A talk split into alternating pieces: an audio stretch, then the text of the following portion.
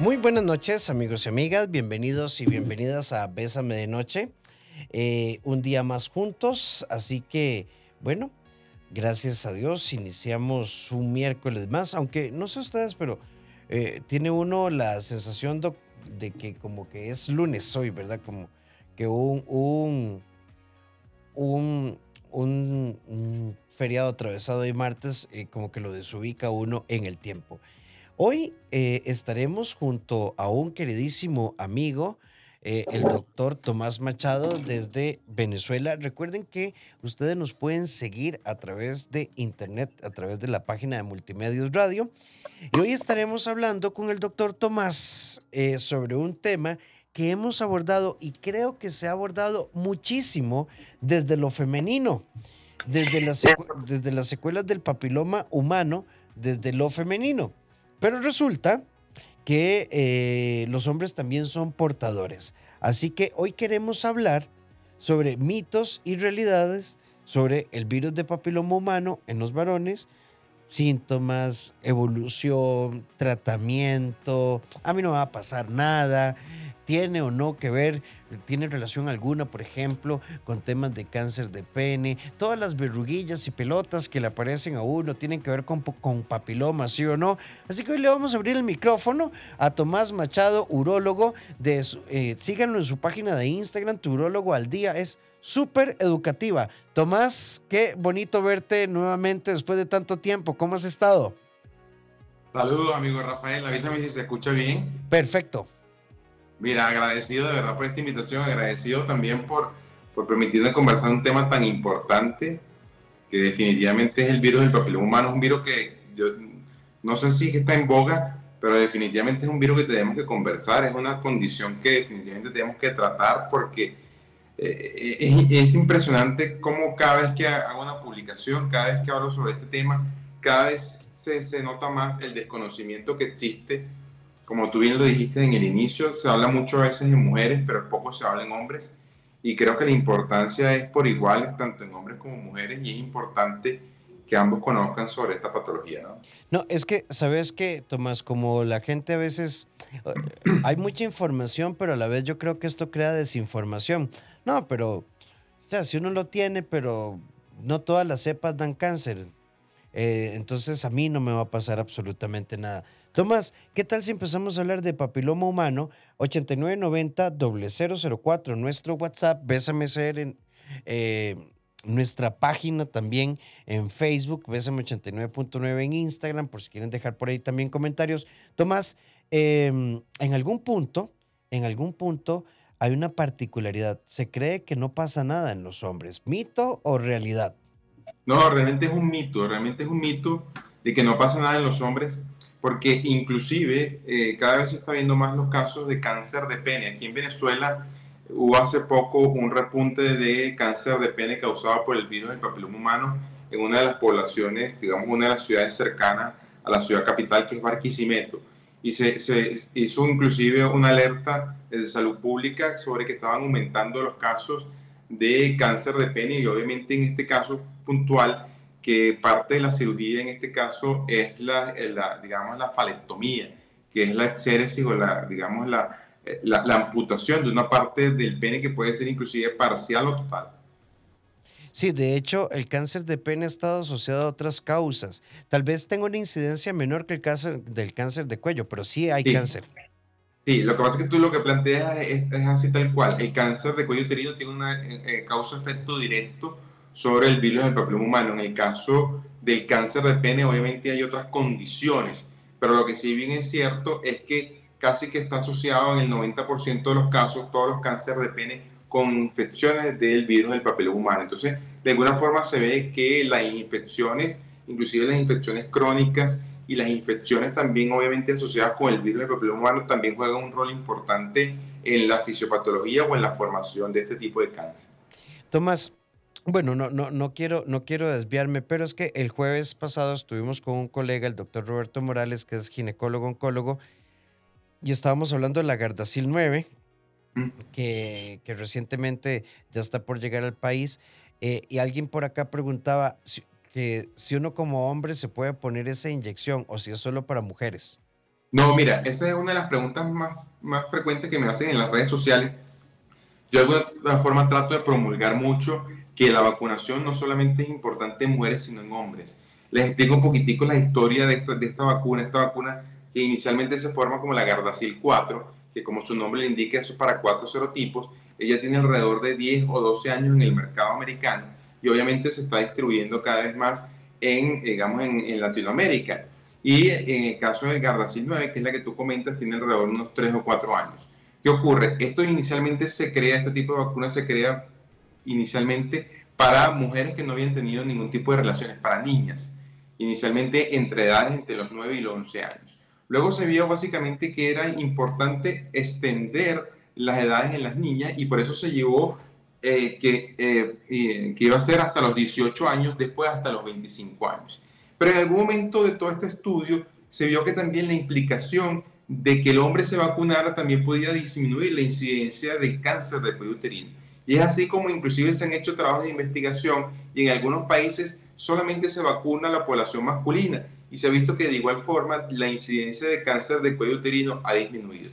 ¿Por qué? Porque uno de los factores bien importantes dentro del factor masculino en el, en el virus del papiloma humano es que el hombre actúa como portador asintomático se calcula que alrededor del 70 al 75% del hombre infectado funciona como portador asintomático. ¿Qué quiere decir esto?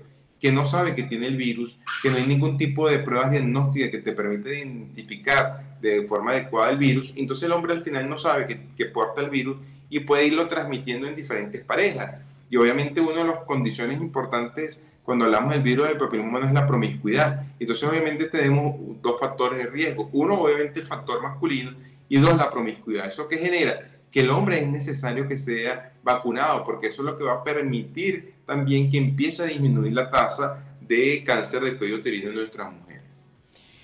Eh, Tomás, en el caso de los varones, eh, ¿hay un rango de edad recomendado para la vacunación? Eh, ¿Tengo que haber tenido o no relaciones? ¿Qué recomendás?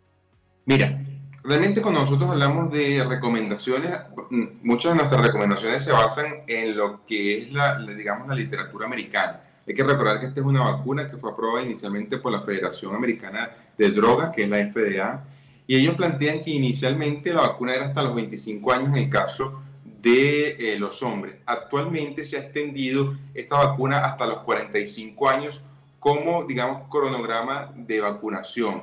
Pero es bien importante entender que este cronograma de vacunación no quiere decir que no vaya a funcionar en pacientes luego de los 45 años. Lo que quiere decir es que básicamente dentro de las políticas de Estado, dentro de las políticas de salud pública, la vacuna la colocan en sitios, digamos, gratuitos hasta los 45 años. Pero esto es muy diverso en diferentes países. Por ejemplo, te doy el caso de Venezuela. En Venezuela esta vacuna, a pesar de que en Estados Unidos se coloca de forma gratuita, aquí en Venezuela solamente se coloca en centros privados. Cada quien tiene que costear su vacuna, bien sea la Gardasil 4 o Gardasil 9. Es el hombre el que se encarga, y en el caso de las mujeres también, de buscar en centros privados la colocación. Muchos de los pacientes me preguntan, mira doctor, yo tengo 47, yo tengo 50 años, ¿me la debo colocar? Y yo le digo, ahí hay que individualizar cada paciente, porque va a depender básicamente de los factores de riesgo que he mencionado. Uno, si somos promiscuos, dos si no tenemos pareja estable, dos si inclusive ya hemos tenido lesiones tipo verrugas o algún tipo de lesiones por BPH. Inclusive es importante mencionar si tu pareja tiene diagnóstico de BPH, porque ahí digamos, como les digo, son factores de riesgo que pueden condicionar que, te, que, al final presentes este tipo de lesiones. Tomás, ¿qué te parece si en este bloque entonces desmitificamos algunas cosas? Soy portador asintomático, pero no significa que eventualmente en alguna etapa pueda tener alguna lesión. Así es. Algunas que podríamos considerar benignas hasta un porcentaje de cáncer de pene. Sí, tal cual. Tomás, si no hay ningún síntoma físico, verrugas, no hay nada que lo indique, eh, ¿el hombre transmite o necesita que haya algún tipo de síntoma para que pueda transmitir el virus?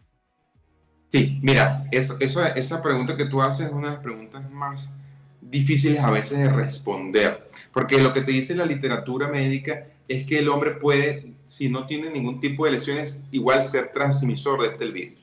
Pero a veces tú te preguntas, bueno, pero ¿y cómo lo transmite si no hay ningún tipo de lesiones? Sí, lo puede transmitir porque hay unas lesiones que se consideran lesiones subclínicas y de ahí la importancia de que el hombre independientemente vaya a la consulta, porque eh, digamos el urólogo en este caso el encargado de buscar de una forma mucho más minuciosa durante la evaluación física algún tipo de lesiones que quizás de forma macroscópica no se pueda ver. Ahora, si en el caso este no se diagnostica, también hay diferentes pruebas diagnósticas. Está la citología, digamos, para BPH, está inclusive la, tipificación, que en ocasiones es tomar una, una porción, una, porción muy pequeñita de la piel del pene o del glande y eso llevarse a biopsia y tipificación para ver si nos da resultados positivos. Y obviamente en algunos casos, y se plantea que inclusive en el, en el 40-50% de los pacientes, estas pueden ser pruebas positivas. Entonces, a veces es bien difícil establecer que el paciente no tiene ningún tipo de lesiones, sino que solamente no son lesiones que son visibles a simple vista. Tomás, una, eh, bueno, aquí ya ah, están entrando una serie de mensajes, pero vamos por partes. Y esta pregunta me parece muy interesante. ¿Un hombre puede infectarse de un tipo de virus y luego infectarse de otro y de otro y de otro? ¿O con solo que tenga uno ya no se le vuelve a, pegar? Aquí en Costa Rica decimos pegar como sinónimo de contagiar. Sí, está muy bien. Sí, mira, el hombre puede tener múltiples virus. ¿Por qué? Porque va a depender del número de contactos sexuales. Me explico. Si yo estoy con una pareja y con esta pareja tengo el tipo 5, me voy a contagiar con el tipo 5. Si yo luego estoy con otra pareja y con otra pareja, la pareja tiene el tipo 12, eh, me voy a contagiar contra el tipo 12. Y en muchos casos hemos visto que inclusive durante la tipificación que se realiza a los hombres pueden resultar en múltiples serotipos y esto básicamente va a originar que eh, obviamente la atención médica o inclusive el riesgo de una condición mayor eh, obviamente es más preocupante. Tomás, eh, son las 8 con 12 minutos, son las 10 de la noche con 12 minutos en Venezuela. Eh, hay una serie de preguntas. Hay un amigo acá que nos hace una pregunta y no importa si se sale un poquito del tema, con mucho gusto. Saludos a ambos, gracias por estos temas. Eh, me salgo un poco del tema. Hace años tuve clamidia. Después de ese caso que me traté, el pene me quedó sensible, como reseco, y tengo que usar crema para mantenerlo lubricado. Aparte, no lubrico mucho y fácilmente con un poco de roce se me lastima, incluso se me hace una úlcera. Pequeña, pero se me hace una úlcera. Sí, mira, aunque tú no creas, esto son casos que sí tienen relevancia con lo que estamos conversando y te explico. Probablemente no es clamidia lo que le pasó, sino una candidiasis, que es una micosis a nivel del glande. ¿Qué ocurre con la micosis a nivel del glande? Muchas veces está asociado a procesos de humedad hay que recordar que el hongo, digamos, actúa como una condición saprófita en nuestra, digamos, en nuestra, nuestra piel, que es, digamos, que se alimenta y nosotros de alguna forma creamos un equilibrio con, el, con la micosis o que en este caso con la cándida. ¿Qué ocurre en condiciones donde hay mucha humedad, un exceso de humedad? Él puede proliferar y generar estos tipos de procesos irritativos o inclusive procesos de resequedad o inclusive procesos donde se agrieta la piel. En este caso obviamente hay que tratar estos procesos, pero inicialmente lo que tenemos que considerar son las medidas antihumedad. Mantener la zona seca es uno de los factores bien importantes. Por eso es que uno quizás puede leer por ahí que uno de los tratamientos en caso de balanitis recurrente, que no es, la balanitis no es más que estos procesos inflamatorios a nivel del glande, eh, uno de los tratamientos es la circuncisión, porque al, al eliminar la piel del glande, al final lo que vamos a mantener es una zona más seca. Entonces, ¿Qué es lo que tenemos que hacer con, digamos, con constancia y con, con, digamos, con intensidad? Es mantener el pene seco. Entonces, varias recomendaciones, luego del baño secarse bien, luego de orinar secarse bien y luego de tener actividad sexual lavarse y secarse bien, que es una de las recomendaciones más importantes. ¿Y por qué les decía que sí puede tener relación con esto? Porque muchas veces estos procesos inflamatorios a nivel de glande también pueden generar que sea más susceptible de que el, el hongo, eh, digamos la piel del glande causada por este hongo, también pueda adherirse más fácil el virus del papiloma humano. Y es así como vemos que los pacientes a los cuales se les realiza la circuncisión se ha visto que tienen una menor incidencia de infecciones tanto por el virus del papiloma humano como por el HIV. De hecho, Tomás, otra pregunta súper interesante y no sé si estarás de acuerdo conmigo. ¿Cómo sé yo como hombre, si no tengo ningún tipo de lesión, que puedo estar infectado? Y esto me parece una pregunta maravillosa porque, a ver, Em, a los hombres les cuesta mucho ir al urólogo a su visita anual. Creemos que el urólogo es para después de los 40, cuando mis erecciones no funcionan, cuando me duele, cuando eyaculo o porque tengo una infección urinaria. Eh, ¿Y cuál hombre se hace la citología? Para ponerlo así, como el Papa Nicolau masculino. Eh, difícilmente un hombre dice, mira, ya me toca, me toca la citología anual. No sé en Venezuela, pero aquí, aquí yo creo que el porcentaje es mínimo. Sí, sí, tal cual. Mira, una de las, campañas más importantes que trato de hacer en mis redes sociales es que la evaluación urológica no empieza a los 40 ni a los 45 años, sino que debe empezar a partir inclusive cuando empezamos nuestra actividad sexual, ¿no? ¿Por qué? Porque tenemos que empezar a prevenir lo que son las enfermedades de transmisión sexual y parte de esta prevención es el conocimiento, cómo podemos prevenirla. Y en este caso, básicamente les converso mucho sobre el tema de las vacunas y en este caso de la vacuna para el VPH. ¿Qué ocurre? Sí, es necesario definitivamente eh, saber si, eh, eh, digamos, como hombre tenemos algún tipo de condición. Y para eso hacemos diferentes estudios en consulta. Uno de los estudios que yo hago con frecuencia es un estudio que se llama penescopia, donde aplicamos un líquido especial a nivel del pene para ver si pueden ser más susceptibles de observar estas lesiones que les planteaba, que son las lesiones subclínicas. Ahora, ¿cuál es una condición que también es importante evaluar? Se dice que alrededor de los... Eh, eh, hay que recordar que la infección por el virus del papiloma humano es la infección de transmisión sexual más frecuente. Se calcula que dentro de la población sexualmente activa, el 80 al 90% está infectada. Eso quiere decir que de 9 de cada 10 personas que tienen actividad sexual va a tener VPH. Si a esto le asociamos que a, a la mujer, en este caso su pareja, le puedan diagnosticar VPH, lo más probable, y se sabe que alrededor del 85% de los hombres comparte el mismo serotipo que tiene la mujer. Entonces, si nuestra pareja mujer tiene BPH, el 85% del 90% de probabilidad es que nosotros lo tengamos. Entonces, ya ahí empezamos, obviamente, a tener un, un cierto grado de conciencia de que si mi pareja lo tiene, yo lo tengo. Y de ahí empieza la base de cómo tenemos que tratar. Tomás, hay un montón de preguntas por acá que me parecen muy interesantes. Eh, alguien por acá nos dice, eh, esto de la citología, si uno ha tenido diferentes compañeros sexuales y le sale negativo, quiero preguntar si uno tiene que hacerse diferentes tipos de citologías o si una sola puede detectar diferentes tipos de virus. Muy interesante esta pregunta. Eh, lo, interesante es, ¿lo pregunta un hombre o una mujer? Un hombre. Ok, sí, el tema, mira, el, tema lamentablemente del hombre es que ninguna prueba eh, es 100% efectiva. Muy diferente en el caso de la mujer. Hay que recordar mm, dentro de las características de la citología en la mujer, hay que, hay que describir que es un estudio donde él evalúa la descamación de las células del cuello uterino y la vagina. Y eso se mide a través de una laminita de, de vidrio y eso a través de un microscopio. ¿Cuál es el problema en el hombre? Que lamentablemente la piel del hombre no descama y este proceso de escamación obviamente permite que, eh, o no permite que se puedan evaluar las células con las características con que se evalúa en el caso de la mujer. Entonces, en ocasiones es necesario realizar diferentes pruebas para poder detectar realmente si existe o no el, el BPH. En el caso de la citología, probablemente es una de las pruebas que menos permite el diagnóstico. Eh, tenemos, como les dije, la biopsia a nivel de piel, tenemos la penescopia, entonces en múltiples, en algunos casos hay que realizar diferentes pruebas para detectar realmente si, la, si digamos, si, si el pene o en el caso de los genitales es positivo. Tomás, eh, hay un muchacho por acá nos dice, eh, tengo 22 años, me han salido diferentes verrugas, no fui al urólogo, una médico general me las congeló y nunca me hice exámenes de nada. ¿Cuáles serían las señales de alerta para un hombre? Mira, ya con el hecho de tener verrugas genitales, y este es un punto bien importante, se considera que eh, casi que el 90 95% de toda lesión verrugosa que se presenta a nivel genital probablemente es causada por el virus del papel humano. Y esto es importante mencionar que se dice que el 95% de estas son causadas básicamente por enfermedades de transmisión sexual, ¿no?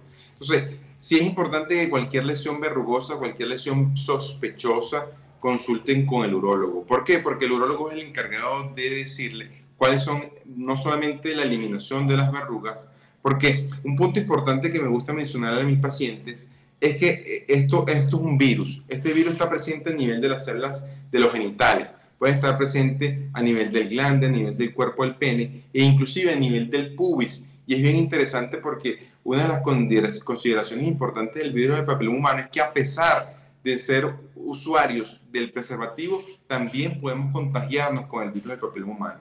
Hay que recordar que independientemente nos podemos colocar el preservativo y pueden caer fluidos, bien sea de nuestra pareja a nivel del pubis, a nivel de escroto o inclusive a nivel de la zona perianal. Y es así como que inclusive el BPH a nivel anal es más frecuente en heterosexuales que en homosexuales. ¿no? Entonces, es bien importante entender que independientemente de la condición, eh, digamos que tener actividad sexual y más tener actividad sexual de forma promiscua ya es una condición de riesgo.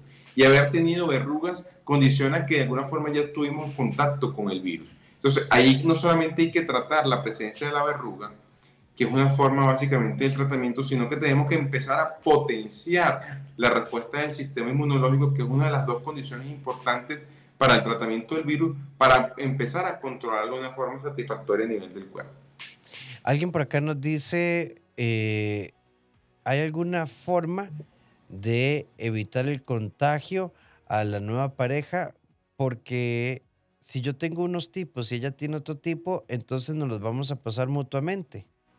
Sí, la realidad es que sí. De ahí viene la importancia de la vacunación tanto en hombres como mujeres. ¿Qué se ha visto de alguna forma?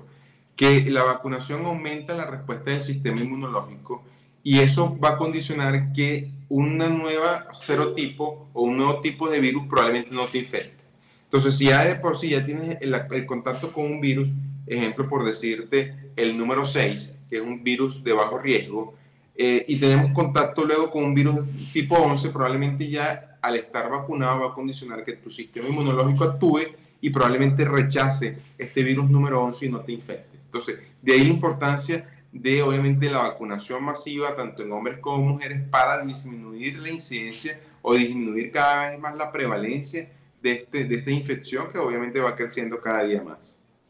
Tomás, eh, el virus de papiloma humano nos preguntan por acá, eh, ¿tiene una etapa más fuerte o esto simplemente va y viene?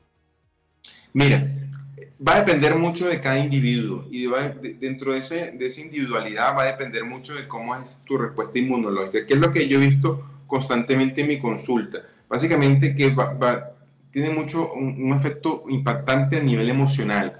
Digamos que cuando el paciente se le diagnostica el virus del papiloma humano, la gran mayoría de los casos, no solamente en mujeres, sino en hombres, eso le genera un impacto emocional, mucha preocupación, mucha angustia, mucho cómo va a cambiar mi vida sexual, mucho qué va a pasar con mi pareja.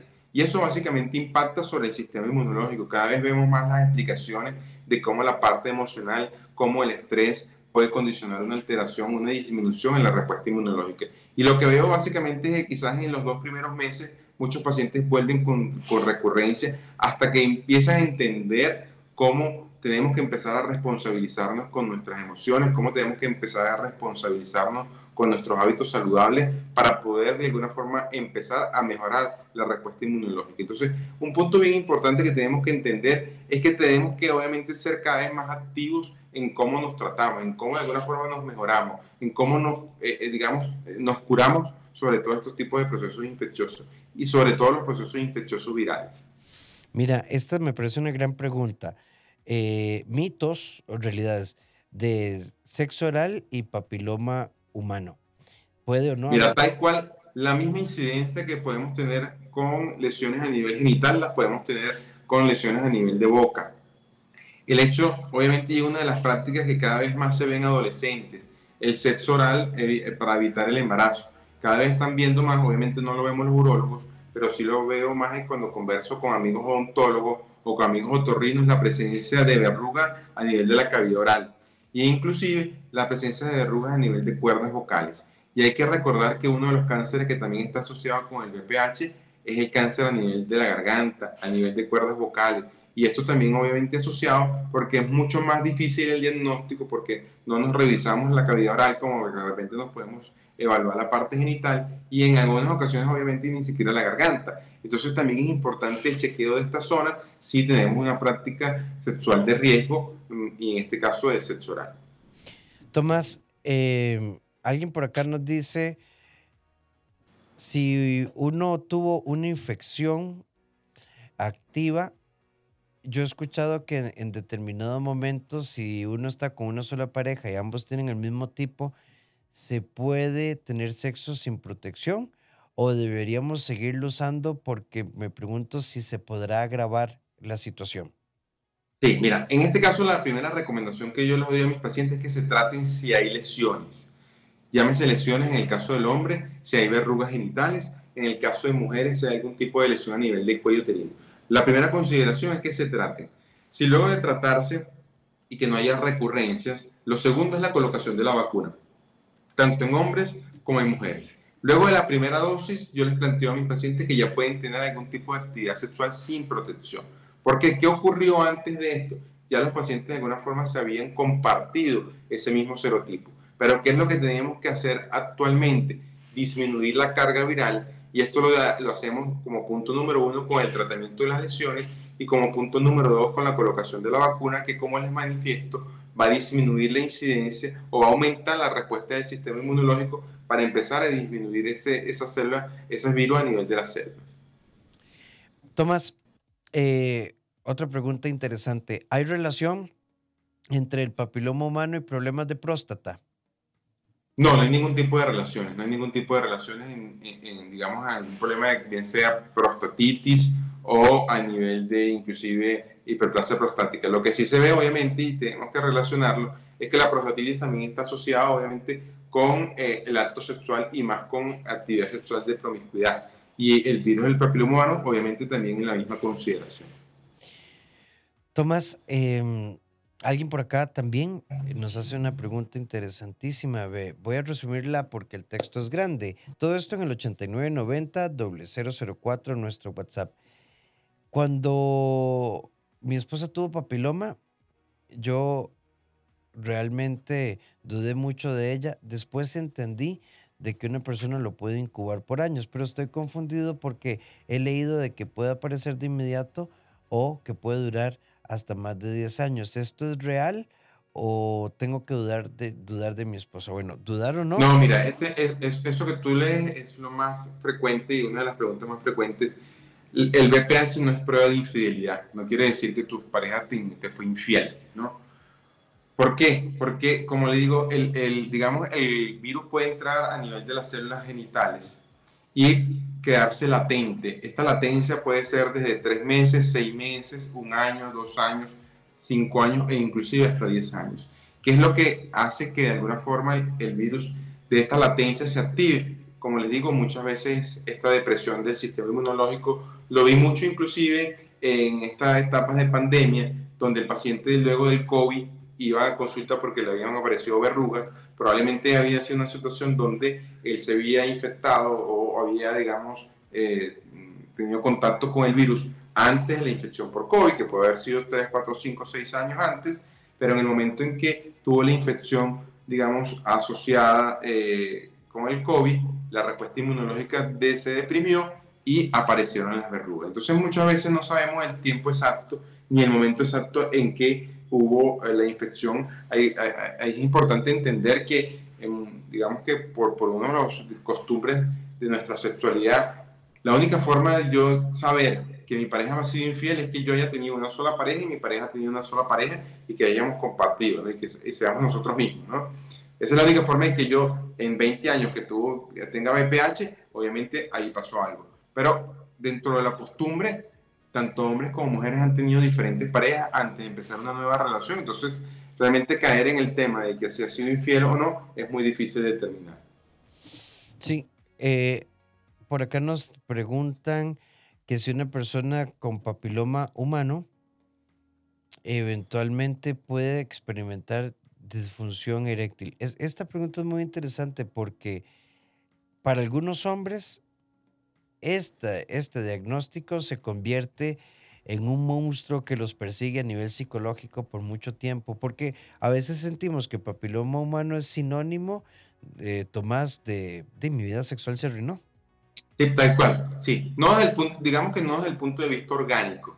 No quiere decir que el virus del papiloma humano va a alterar algún tipo de condición dentro del funcionamiento eh, orgánico de tus erecciones, no va a alterar ningún componente vascular, ningún componente metabólico, ningún componente hormonal. Pero sí bien es cierto que conlleva a una serie de conflictividades no solamente en el propio ser, sino también en la pareja. He tenido muchos pacientes que van a consulta ya con el conflicto de pareja por un tema de un diagnóstico de BPH, obviamente porque hay dudas de infidelidades, hay dudas de conflicto, obviamente no quiero estar contigo y donde no me siento seguro estando contigo y eso básicamente le genera eso. He tenido también pacientes que van a la consulta, mira doctor, es que ya yo me siento responsable por transmitir este virus a otra pareja, ¿cómo voy a tener yo una pareja saludable? Y eso de alguna forma va a ver mermando la seguridad de la sexualidad y eso es un factor que puede condicionar fácilmente algún tipo de trastorno en su función eréctil.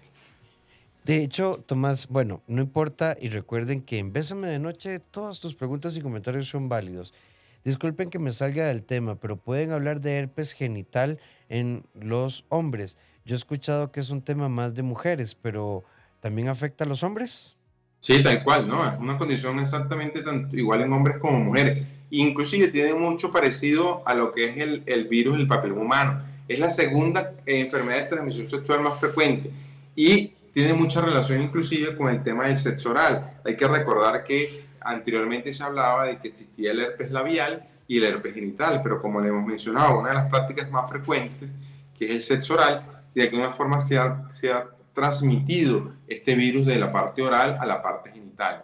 Y es, también se ve cada vez con más frecuencia en hombres. Lo que pasa es que yo creo que es que el hombre lo oculta más, el hombre, digamos que lo, lo niega más y eso hace que de alguna forma no se, no, no se cree ese conocimiento eh, de que el herpes genital también puede estar presente en el hombre. Tomás, eh,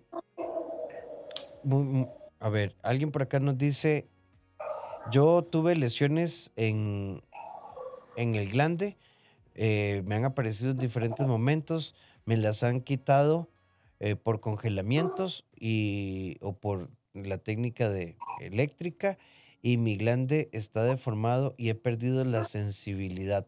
¿Hay forma de tratar esto? Mira, lamentablemente no, y es una de las complicaciones muchas veces de estas técnicas como la crio ablación, que, que a través del, del, frío condiciona que puedan generar mayor quemaduras a nivel de la zona. ¿Qué ocurre? Básicamente, una de las técnicas que yo utilizo es tratar de ser muy específico en las, de, digamos, de la eliminación de las lesiones a nivel de glande, porque hay que recordar que el glande es una de las zonas más sensibles a nivel de la parte del cuerpo. Y obviamente tenemos que entender que mientras más agresivos somos en la eliminación de las lesiones, más puede condicionar que este tipo de piel genere algún tipo de, digamos, de hipertrofia o aumento, digamos, en el grosor de la piel. Y esto, obviamente, dentro de una de las complicaciones, generar esta disminución de la sensibilidad. En el caso de la crío, es mucho más difícil controlar el grado, de, digamos, de, de daño colateral que puede ocasionar este tipo de procedimientos y, y puede generar este tipo de situaciones. Estamos hablando de papiloma humano, en particular con los hombres. Y quiero agradecer porque dos cosas. Una, siempre, siempre preguntan más las mujeres y hay, hay aquí muchas de las preguntas que te he leído, Tomás, eh, son preguntas que están haciendo ellas para ellos. Entonces, es como, como muy interesante, muy interesante. No, no, todavía tenemos esos parámetros. Acordate de la pastilla. Eh, bueno, hay, hay que asumirlo como propio. Pero también hoy veo más participación masculina y eso me parece maravilloso. Tomás, hablemos de protocolos de atención. Nos fuimos con esto. Eh, a, nivel de observación, y, sé que el tema de autoexamen testicular y este tipo de cosas, em, pues es todo un tema, pero ¿qué debería yo observar, digamos, en relación a mis genitales, a mi escroto, a mis testículos, al cuerpo del pene, el glande? ¿Qué debería yo observar? Sí, mira, e, e, esa pregunta es bien importante. Trato de tocarla mucho también en mis redes sociales. ¿Qué es lo anormal en, la piel del pene? ¿sí? Toda condición que genere una mancha o una irritación, llámese. Tengo el pene rojo, tengo el pene que me pica, tengo el pene que me agrieta, tengo el pene que te está descamando, es una condición que es anormal. Eso no es nada normal. La presencia tampoco también de úlceras, llámese úlceras, digamos un cráter para decirlo de una forma, digamos, eh, coloquial. A nivel del pene nos habla de que probablemente hay una infección de transmisión sexual. La presencia de verrugas. Y esto es importante entender que hay diferentes tipos de verrugas y en el caso del VPH está la verruga que es característica como un coliflor, esa verruga blanquecina que probablemente se extiende, que también puede inclusive ser un poco más oscura, tirando un poco más a marrón. Pero también están las verrugas que pueden ser como placas, que son como, digamos, llámese, como un abultamiento muy ligero a nivel del pene. Eso también pueden ser verrugas genitales. La presencia de burbujitas, llámese, esas, digamos, esas, como esas bolitas de, de agua muy similares a cuando nos generaban aquellas quemaduras por la, por la playa que nos podían salir en la espalda, eso también es anormal. A nivel de los testículos, que es anormal, y esto es importante porque tú lo mencionas, en el caso del autoexamen testicular, esta es una prueba que nos podemos realizar nosotros de forma bien sencilla, por lo menos una vez al mes, una vez cada dos meses. ¿Qué tenemos que buscar? Hay que recordar que nosotros tenemos dos testículos, uno de cada lado. Los testículos no son exactamente del mismo tamaño, podemos tener un testículo ligeramente más grande que el otro, eso es normal. ¿Qué es lo que es anormal? Es la consistencia. Cuando la consistencia es una consistencia blanda, es una consistencia como si nos estuviésemos tocando una porción de la mano una consistencia dura es como si estuviésemos tocando una piedra. ¿sí? Esto ya es una condición anormal. Lo otro que es anormal es irregularidades a nivel de la, digamos, de la, de la superficie del testículo. La superficie del testículo debe ser completamente lisa. Si nosotros sentimos alguna zona de induración o alguna zona de irregularidades, ya es una condición anormal que tenemos que tratar. Y obviamente cualquier zona que nos genere dolor, bien sea a nivel del testículo, a nivel del epidídimo, que es una, como una culebrita que tenemos los hombres sobre el testículo, también puede eh, y genere dolor, es anormal. Entonces ahí estamos describiendo diferentes enfermedades de transmisión sexual, diferentes condiciones inclusive que podemos diagnosticar solamente con el autoexamen, como puede ser inclusive el cáncer de testículo, los procesos infecciosos o inclusive el varicoceles. Recordad que el varicoceles es esa dilatación de las venas, que si nosotros tocamos los testículos por encima de, digamos, del, testículo como tal y sentimos como que hay unos alambritos ahí y esos alambritos son un poquitico más gruesos, eso también nos puede permitir, digamos, eh, hacer un diagnóstico o hacer un autodiagnóstico de varicoceles y ser una de las causas primordiales para asistir a la consulta con turólogo. Tomás, acá nos hacen una pregunta y hay un muchacho que dice, no sé si es muy tonto lo que quiero preguntar, pero yo siento que mi erección no siempre tiene el mismo tamaño. A veces siento que es mucho más grande y otros días más pequeña. ¿Eso es normal o debería preocuparme? Eso es completamente normal. No siempre tenemos una erección al 100%. Lo que es importante es que siempre tu erección, alguna, de alguna forma la, la constante, es que te permita mantener una actividad sexual placentera podemos tener erecciones del 80%, del 90% o inclusive del 100%, pero que en todos los casos, digamos, puedas tener una actividad sexual placentera. Tomás, eh, a mí frecuentemente me pasa que se me irrita mucho la base del glande, se me pone roja, se me hace como una vasilla blanca, no huele bien. Eh, lo que me llama mucho la atención es que tengo tres años de no ser activo sexualmente. Sí, es que como les había mencionado previamente, probablemente estamos ante la presencia de una candidiasis una balanitis. Y esta balanitis genera procesos irritativos a nivel de la piel del glande y esto, digamos, empezar a producir ese, esa secreción blanquecina que es lo que se conoce como esmetma, que obviamente no genera un buen olor, ¿no? Esto no está asociado para nada con enfermedades de transmisión sexual o no en todos los casos. Y el, la causa más frecuente es el mal aseo, es la malas técnicas de secado, mantener la zona húmeda y eh, obviamente generar este tipo de, digamos, de, de, de, condición ideal para que el hongo se adhiera muy fácilmente y ocasione la infección. Eh, buenas noches, gracias, me encanta el tema, muy educativo. Quisiera hacer una pregunta. Yo tuve cáncer de testículo hace varios años. Eh, me extirparon el testículo eh, me fue bien, sobreviví. Eh, no sé si estoy en negación, pero me empieza a doler mucho el otro testículo que tengo. ¿Podría ser un dolor nada más o podría preocuparme? ¿Y qué posibilidades hay de que uno vuelva a tener cáncer de testículo? Sí, mira, la realidad sí. Una de las condiciones importantes en los pacientes que han sufrido de cáncer de testículo es que tienen que mantenerse en control porque ya tienen un factor de riesgo para la producción de cáncer de testículo del otro lado. Lo que es importante es que el cáncer de testículo en condiciones normales, casi que el 95%, no duele, ¿sí? Que no genera ningún tipo de molestia. Inclusive uno lo diagnostica por una, un examen físico casual o porque el paciente de alguna forma empezó a sentir que tiene un testículo más grande que el otro, pero no por dolor. Entonces, si te duele, obviamente hay que explorar cuáles pueden ser las causas del dolor, pero es importante que consideres que tienes un solo testículo y que es un testículo valioso y que lo más importante es mantener la viabilidad del testículo, no solamente por la parte de los espermatozoides, sino por la producción de testosterona, que es una hormona básica e importante en el hombre. Tomás, eh, alguien por acá nos hace una pregunta, eh, igual es válida. Recuerden que, aunque estamos hablando de papiloma humano, esta es una pregunta que tiene que ver con eh, la vasectomía. siento que desde que me la hice, eyaculo en menor cantidad y tengo una molestia. Antes de la vasectomía nunca me había pasado. Mira, la realidad es que desde el punto de vista fisiológico o fisiopatológico, la vasectomía no debería alterar la cantidad de esperma que tú eliminas. Hay que recordar que cuando hacemos la vasectomía lo que vamos a ligar es el conducto que comunica los testículos con la próstata.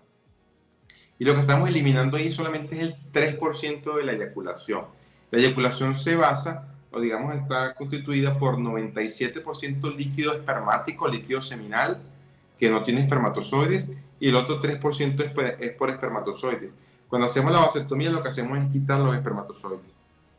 Entonces, obviamente lo que puede estar generando es un poquitico de displacer, más que todo por el dolor. Hay que recordar que la producción de esperma tiene mucho, o la producción de líquido seminal tiene mucha relación con el estado de excitación. Si vamos a la actividad sexual con incomodidades, probablemente el estado de excitación no sería el, eh, digamos, el normal o el adecuado para la producción de líquido seminal.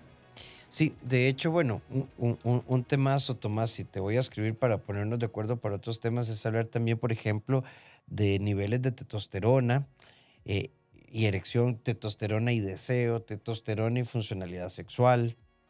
Sí, es un tema que, que, que lo preguntan mucho, un tema que es muy inquietante para la población masculina y creo que estamos en un momento histórico donde la gente obviamente siente que sus niveles hormonales no están adecuados y eso tiene mucho que ver con quizás con hábitos saludables, con hábitos de alimentación, cómo nos estamos cuidando, qué tipo de actividad física estamos realizando. Sí, Tomás, con respecto a papiloma, el tiempo empieza a ganarnos, nos quedan seis minutos de programa, qué rápido. Tomás, eh, alguien por acá dice que después de eh, unos, unas lesiones en el cuerpo del pene, unas lesiones eh, en la base de los testículos,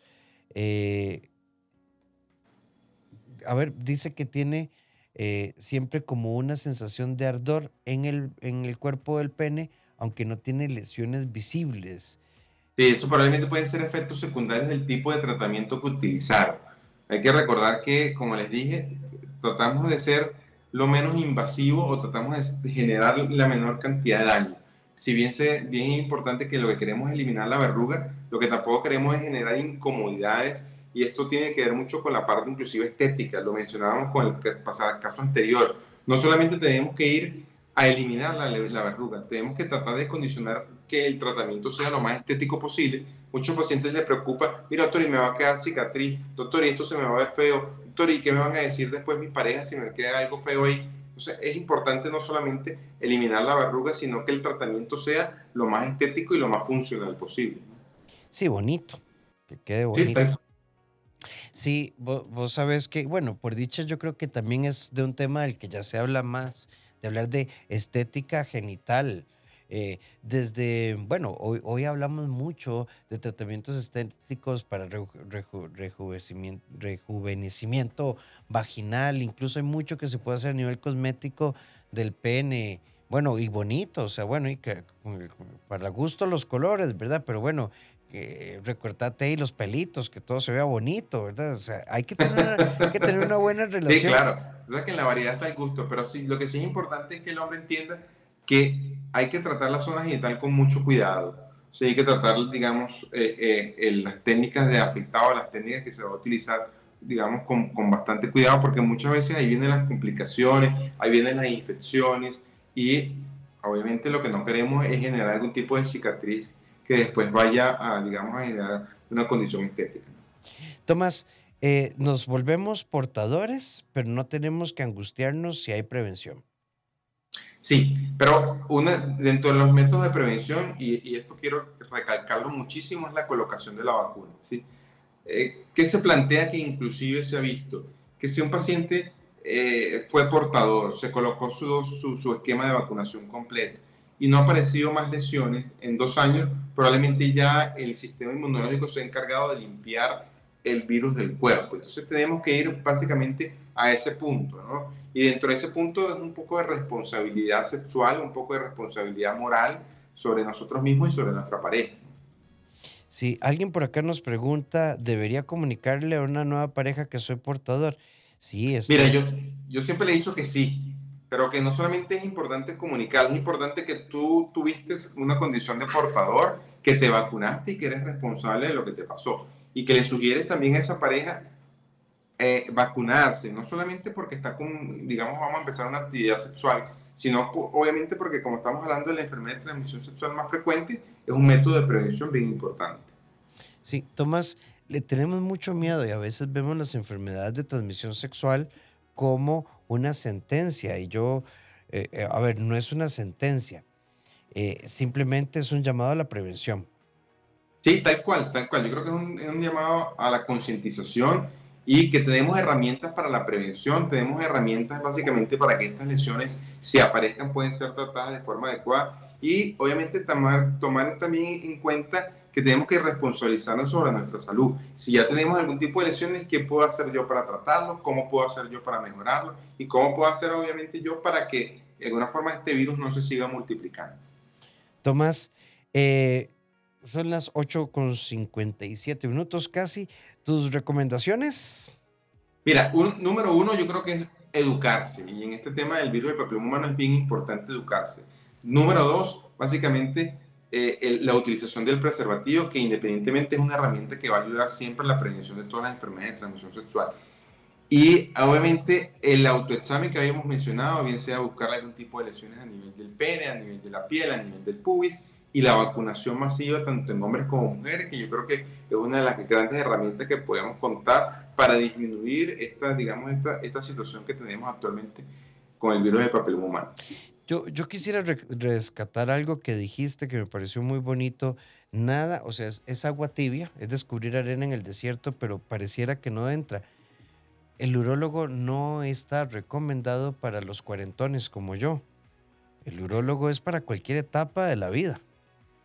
Sí, así es. Inclusive parte de nuestro, digamos, nuestro enfoque y nuestro propósito es educar. Y si los hombres van de alguna forma para una, una consulta de, para decirlo de, hombre sano, también es importante porque también podemos transmitir algún tipo de conocimiento que puede permitir que en un futuro prevenir algún tipo de infecciones. Sí, Tomás, como siempre, 8 con 58, te quedo súper agradecido por estar con nosotros. Arroba tu urólogo al día en Instagram. Bueno, vos sos súper activo. Yo creo que todos los días subís cosas, ¿verdad? gracias a Dios sí estamos activos, gracias a Dios, digamos, la, la, comunidad está creciendo y eso de alguna forma nos impulsa a seguir dando, dando conocimientos, dando educación, dando, digamos, ese, esos tips que nos permiten sumar salud. Tomás, te envío un enorme abrazo desde Costa Rica, como siempre agradecidísimo con vos y contar con, con tu apoyo. La verdad es que es profundamente agradable, es muy didáctico. Yo creo que poner las cosas más complicadas en términos muy sencillos y eso gusta muchísimo. Agradecido Rafael por la invitación, agradecido también por la audiencia, agradecido por cada pregunta, porque de alguna forma nos, nos permite eh, dar ese granito de arena para que la gente esté más tranquila y tome conciencia sobre que no es una condición mortal, no es una condición para morir, sino es una condición para tratarse y generar una sexualidad sana. Tomás, un abrazo desde Costa Rica, muchísimas gracias. Muchas bendiciones desde Venezuela. Cuídense mucho. Igualmente, chao. Y a todos ustedes, gracias por habernos acompañado. Esto fue Bésame de Noche. Nos encontramos a partir de mañana a las 8 en punto. Y recuerden que se ocupan apoyo también en el CEDI. Somos un equipo en psiquiatría, pedagogía, psicología y te damos una mano. 2290 1383 o al WhatsApp 88 81 1304. Como siempre, Tomás, saludos, bendiciones y nos seguimos escuchando. Hasta pronto.